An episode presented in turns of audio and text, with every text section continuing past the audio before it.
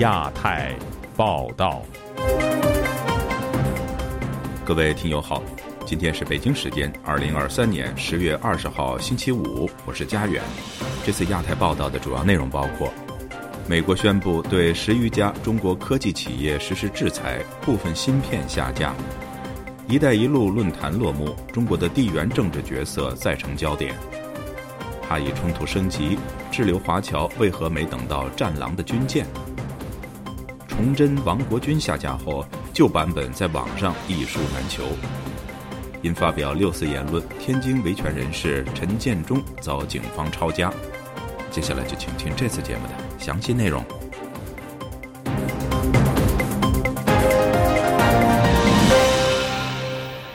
美国商务部更新出口管制规定，本周三，淘宝、京东等网站紧急下架受管制的显片，有显片价格被炒至翻倍，却有价无市。另外，十三家中国科技企业被美国列入受制裁的所谓实体清单。以下是本台记者古婷的报道。受美国新一轮制裁措施影响，美国部分科技产品在华销售被禁。据 IT 之家消息，十八日下午，美国厂商英伟达顶级旗舰显卡 RTX 4090开始全面下架。搜索 RTX 4090仅显示 RTX 四零七零等其他型号的显卡。此外，华硕、七彩虹等英伟达合作商也同样纷纷下架该型号的非公显卡。河北一游戏玩家胡先生本周四接受自由亚洲电台采访时说：“美国不少高端民用晶片都可以做军事用途，比如无人机、人脸识别或生物识别。一般的高端点的计算机，我们都用四零九零啊。玩游戏的或者做图形的、三 D 建模的，这都是一点。它主要是在这个信息处理上，因为 GPU 比较高嘛。” GPU 比较高，它们主要是在处理能力上非常强大。一般的像监控啊、人脸识别啊什么这些东西都会需要的。这个基本上已经影响到一般的用户了。本台记者周四在淘宝购物网搜索 ITX 四零九零晶片，发现单价由出厂价的一万两千九百九十九元飙升至三万九千九百九十四元。记者于是向卖家查询，被告知全网无货。据财联社报道，美政府更新出口管制规定，H 八零零在内的芯片对华出口将受到影响。对此，多家国内厂商表示已提前接到消息，其中不少厂商已预先进行囤货。业内人士认为，此轮禁售意味着美方试图对中国算力发展做进一步遏制。台湾东吴大学兼任讲师林修明接受本台采访时说：“美国这一波限制措施对中国的影响较大。去年美规定的管制是说 A 一百 H 一百没有办法卖。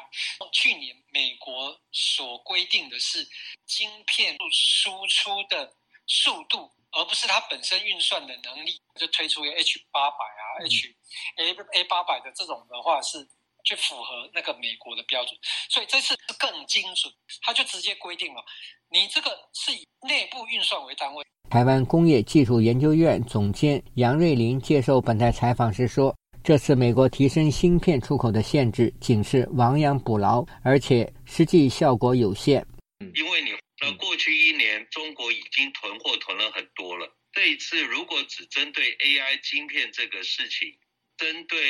A 一百。”甚至 H 八百一路降规嘛，基本上没有打折打到七寸，没有真正的做到釜底抽薪。根据美国最新规则，美国还将必任科技、摩尔线程、超然半导体等十三家 CPU 企业列入实体清单。十月十八日，多家涉事公司对《证券日报》记者回应称，正在加速与产业链企业沟通，评估潜在的影响。自由亚洲电台记者古婷报道：“一带一路”高峰论坛日前在北京落幕。十年来，中国在该项目中投入了超过一万亿美元，多达一百五十多个国家和地区加入中国的合作伙伴行列，但也有不少国家落入债务陷阱。而中国却跃升为全世界最大的债主，那么“一带一路”是否改变了地缘政治格局呢？以下是本台记者黄春梅发自台北的报道。时隔四年，中国再次召开“一带一路”高峰论坛。中国官媒宣称，有来自一百四十多个国家和三十多个国际组织代表参与，就连被国际刑事法院发出逮捕令的俄罗斯总统普京也现身北京，与中国领导人习近平同台，备受国际关注。然而，“一带一路”是否真的改变国际地缘政治格局？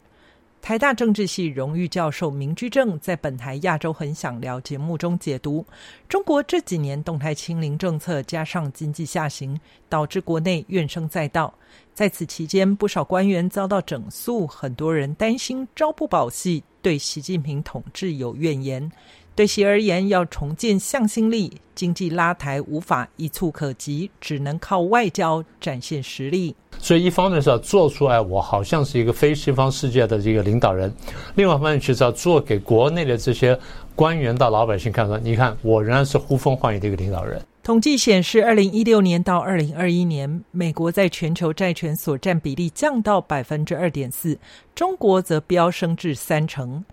至于为何中国敢大手笔对外投资，民居正表示，关键在于从中国加入 WTO 之后，跻身世界第二大经济体，西方国家投资公司源源不绝的为中国挹注外资。所以，为什么我们常讲说，整个中国经济发展这么多年来，基本像个庞氏骗局？嗯，他原来不是有意要这样骗呢？我可以吸引到很多外资来啊。“一带一路”推行十年中，斯里兰卡和巴基斯坦是倡议的典型代表。如今，两个国家都破产。此外，包括波罗的海国家以及捷克、意大利，甚至非洲的坦桑尼亚都相继退出。新加坡国立大学政治系副教授庄家颖在节目中表示：“一带一路”基础建设涉及征地、环境保护等问题，会引来当地社会的反弹。有些国家，像是印尼，拥有三亿人口大国，自认可以承受来自中国的压力，甚至可以借力使力操作。但是，是否能像他们打的如意算盘，犹未可知。但部分经济体较脆弱的国家，当权者认为可以快速的从中国取得一大笔资金。除了牵涉贪腐之外，过于乐观的考量让国家陷入严重的财务危机。斯里兰卡的例子，它本身财政跟政治已经比较脆弱了，可是又碰到新冠呃疫情等等的这种事情，造成说它的它的经济根根本没有办法支撑这样子的债务和。美国商务部曾经在二零一九年宣布推出蓝点计划，在亚洲投资支持具有可持续性的基础建设项目，这被被视为抗衡中国的一带一路布局。庄家颖表示，他听到的蓝点计划似乎不是直接反击或挑战“一带一路”，而是给这一些不同国家更多的选项，他们就不需要像以往这么依赖中国，减缓中国在当地的影响力。自由亚洲电台记者黄春梅台北报道。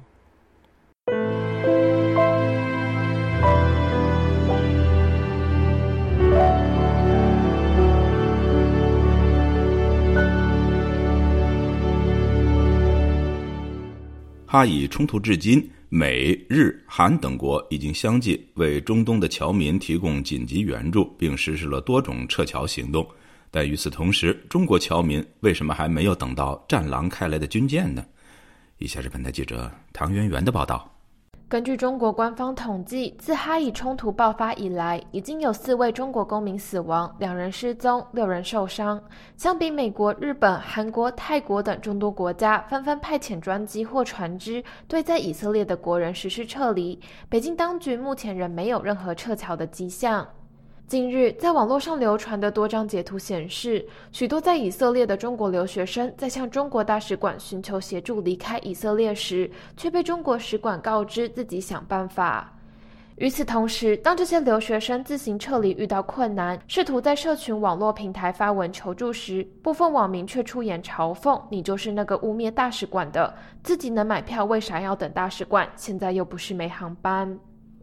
针对在以色列的华人遭受生命安全威胁的问题，中国外交部发言人毛宁日前在例行记者会上呼吁国人尽速自行回国，但是并未提及有关的撤侨方案。相关信息普遍显示，尽管目前有许多商业航班飞离以色列，但是在以色列机场的班机经常出现大规模延误或取消的情况。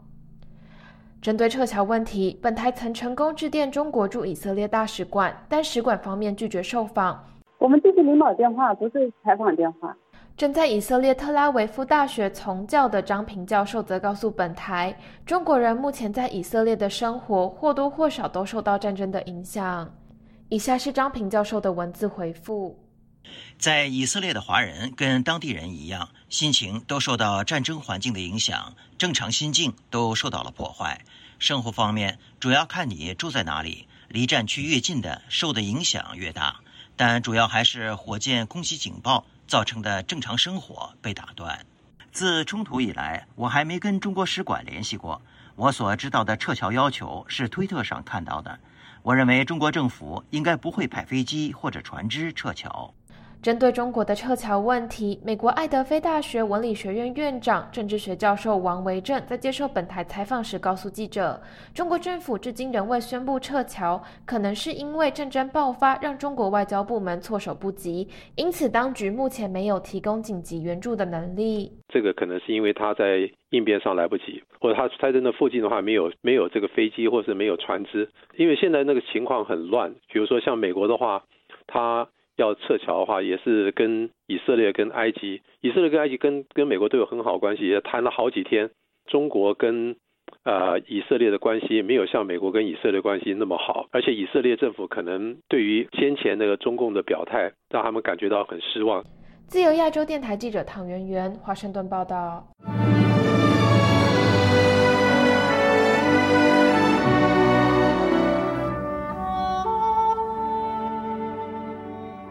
今年五月辞世的著名明史专家陈梧桐的再版著作《崇祯：勤政的亡国君》被下架之后，他的另一本以崇祯为主题的著作《崇祯传》也受到影响。但这两本书却在中国的二手书网站以高于原价几倍甚至几十倍的价格出售。该事件反映了官民之间的博弈。请听本台记者陈子飞的报道。明史学家陈梧桐所写的《崇祯勤政的亡国君》被指印刷有问题，要停售。在新华书店等多个中国的购书网站以及淘宝、天猫等购书平台，已经没办法找到有关的书本。陈梧桐的另一本书《崇祯传》也疑似被下架，在多个购书平台也没办法找到。但在专门发售二手书的孔夫子旧书网，情况大不同，找到三十二项与陈梧桐相关的书本。崇祯勤政的王国军旧版《崇祯往事》以一千二百八十元人民币出售，高于原价二十七倍；新版的《崇祯传》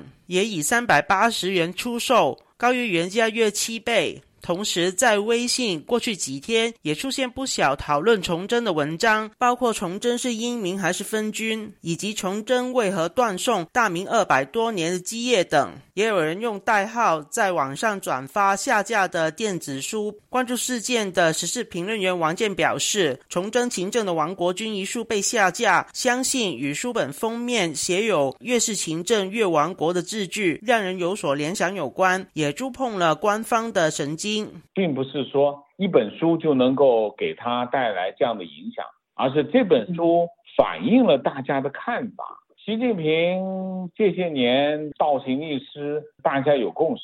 有人在对号入座了，会不高兴，他才会成为敏感症。所以这里面有一个社会共识在里头，也是一个社会情绪。否则他怎么会把它禁掉呢？铜锣湾书店店长林荣基表示，书本与意识形态有直接的关系，也与政治挂钩。特别在中国，禁书已经有多年的历史，例如和商等也被官方禁止出版。他表示，统治者想要更容易管制，不想民众了解太多，出版和写作最直接成为被针对的目标。当佢发觉一啲所谓书本意识形态将所有政权最重要是维持权力的稳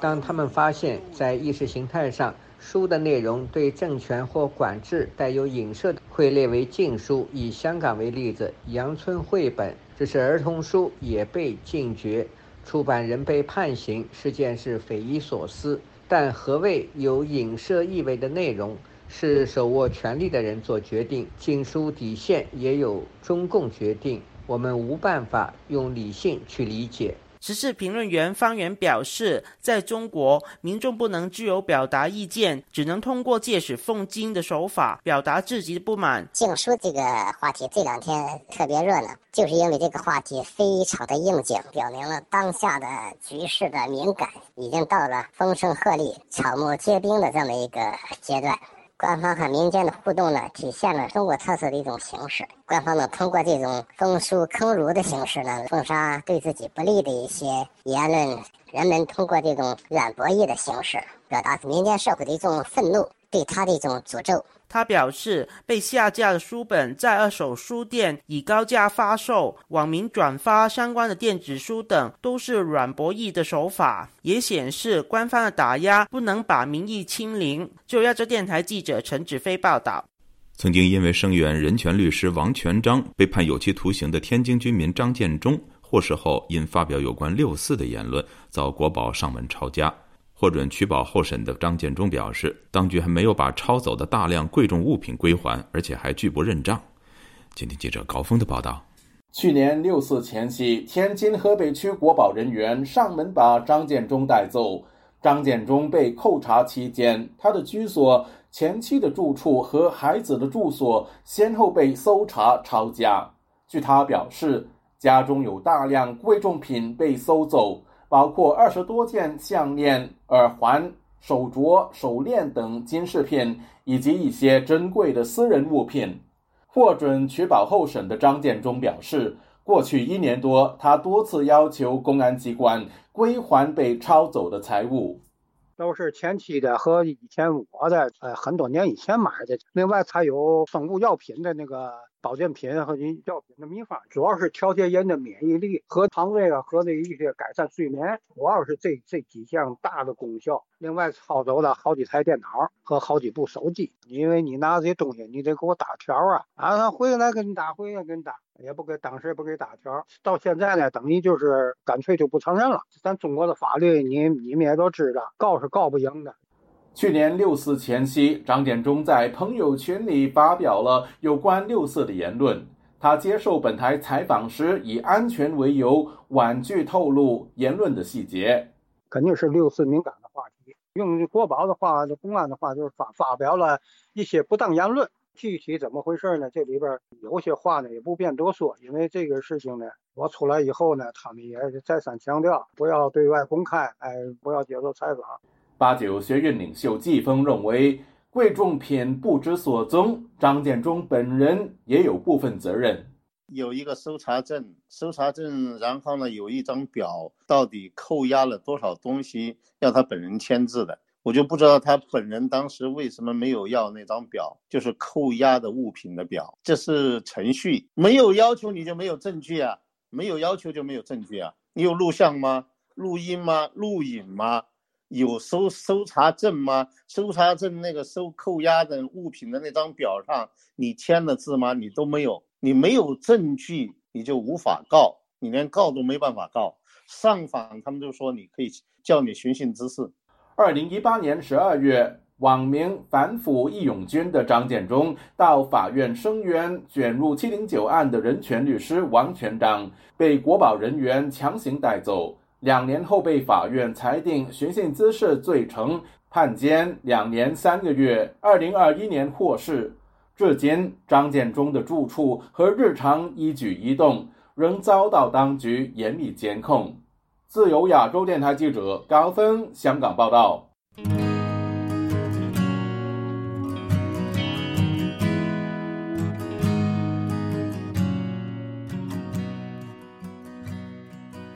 中国上个星期在争议声中连任联合国人权理事会后，随即面临挑战。包括英国、美国在内的五十一个国家，星期三在联合国会议上发表联合声明，敦促中国停止在新疆的侵犯人权行为。中方反斥英美少数国家对中国无端指责，又搬出巴基斯坦等七十二个所谓友好国家，强调这些国家都支持中方的涉疆、涉港、涉藏议题上的立场。今天本台记者吕希发自伦敦的报道。英国代表五十一个国家发布联合声明，关注新疆人权情况。英国外交部特别在社交平台发布宣传片，解释新疆发生了什么。英国常驻联合国副代表卡里乌基周三在纽约举行的联合国大会第三委员会会议上，代表五十一个国家读出声明。声明提到，联合国人权高专办去年对新疆人权情况作出评估，发现当地有大规模任意拘禁和系统性监控的证据，并严格限制文化和宗教活动，破坏宗教场所，更出现酷刑、性暴力、强迫堕胎和绝育，以及强迫失踪和强。迫劳动等情况。评估的结论是，新疆维吾尔族和其他以穆斯林为主的少数民族遭受了大规模的任意和歧视性拘禁，可能构成国际罪行，特别是反人类罪。评估结果发布一年多了，但是中国尚未对调查结果进行任何建设性的讨论。他促请中国停止在新疆的侵犯人权行为，并全面落实联合国人权高专办提出的建议。参与行动的五十一个国家，包括英、美、加、法、德等西方国家，也得到了利比利亚、巴拉圭和斐济等发展中国家政府的支持。中国常驻联合国代表张军立即反驳，批评英美等少数国家对中国无端指责，对此坚决反对，严正拒绝。以下我的同事读出：我要正告英国、美国等少数国家，所谓关于新疆的种种谎言，欺骗不了世界。当前新疆社会稳定和谐，经济繁荣发展，宗教和睦和顺。所谓涉疆评估报告，写满谎言和欺骗，已经被人权理事会拒绝，已经被丢进历史的垃圾堆。张军又搬出了七十二个友好国家。表示巴基斯坦代表这七十二个国家发言，支持中国在涉疆、涉藏、涉港等问题上的争议立场。世界维吾尔代表大会发言人迪里夏提接受本台采访时说：“中国经过多年渗透，已经成功在联合国组成了恶人联盟，和民主阵营对垒。中国呢，拉拢一些和自己一样专制、集权、人权记录恶劣，呃，同时呢。”呃在经济上又依赖于中国的一些国家来对抗呢，呃，西方民主国家来关注维吾尔的这个现状。他又提到，中国去年就成功阻止联合国人权理事会就联合国人权高专办关于新疆的报告进行讨论，使人权理事会失去了原有的监督功能。而随着中国连任人权理事会，他估计情况只会恶化。他呼吁联合国应当进行彻底改革。自由亚洲电台记者吕希，英国伦敦报道：美中科技竞争升级之际，人工智能日趋成为各方瞩目的焦点。本周四，有专家在美国国会举行的一场听证会上警告说，中国实施的网络攻击和间谍活动数量远超俄罗斯及朝鲜总和，而人工智能技术更是中国的首要目标。以下是本台记者经纬的报道。人工智能技术普遍被视为本世纪战略竞争的核心领域之一。今年六月，欧洲议会通过了人工智能法案草案，对这项高新技术实施监管。八月，中国政府发布《生成式人工智能服务管理暂行办法》，明确了对该领域的所谓合规要求。各方的监管举措也引起美国的安全担忧。路透社此前披露，五眼联盟国家情报官员本周二发布了联合声明，批评中国实施知识产权盗窃，并利用人工智能技术开展网络攻击和间谍活动。为应对中国在全球科技创新领域构成的威胁，美国众议院司法委员会十九日举行听证，聚焦美中在人工智能发展方面的军备竞赛。该委员会成员民主党籍众议员约翰逊强调，中国自加入世贸组织以来，一直致力于获取美国的相关数据、知识产权和国家机密。而中国政府及其附属组织实施的网络入侵行动，已成功渗透到了美国的司法部、军事基地和企业。他说。如果中国选择利用人工智能来加强对本国人民的独裁统治，以推进其网络间谍战略，或者干涉邻国的选举，不仅会损害中国的竞争和创新，还会损害全世界。人工智能的运用只会增强中国继续这些策略的能力。该委员会资深成员、民主党籍众议员纳德勒则指出，中国政府正在盗窃人工智能的核心，就是数据，以此支撑其更广泛的国家安全和经济战略，这为全世界敲响了警钟。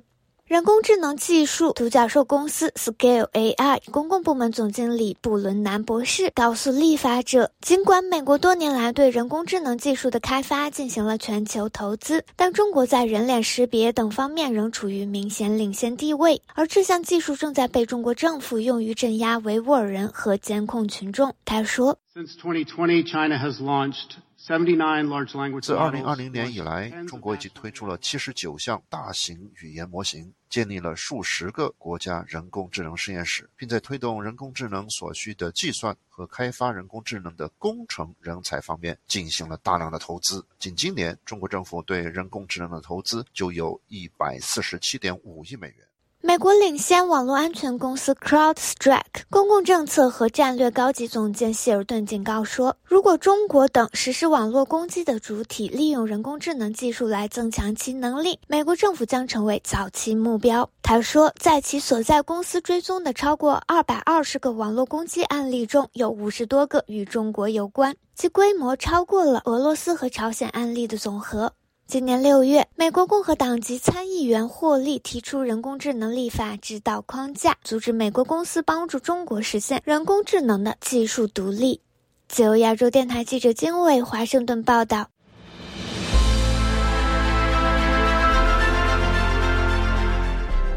用暗网访问自由亚洲电台，避开老大哥的眼睛。为了协助读者能够安全地获取被中国政府封锁的新闻。自由亚洲电台联手开放科技基金，为公众提供暗网入口。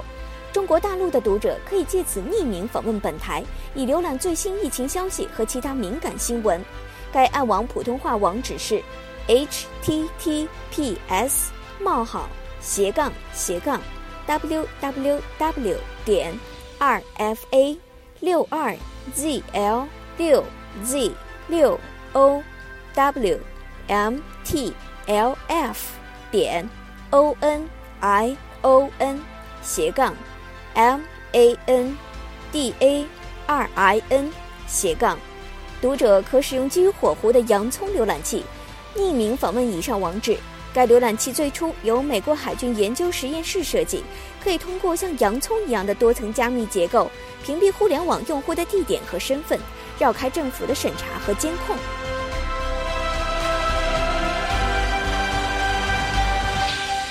听众朋友，接下来我们再关注几条其他方面的消息。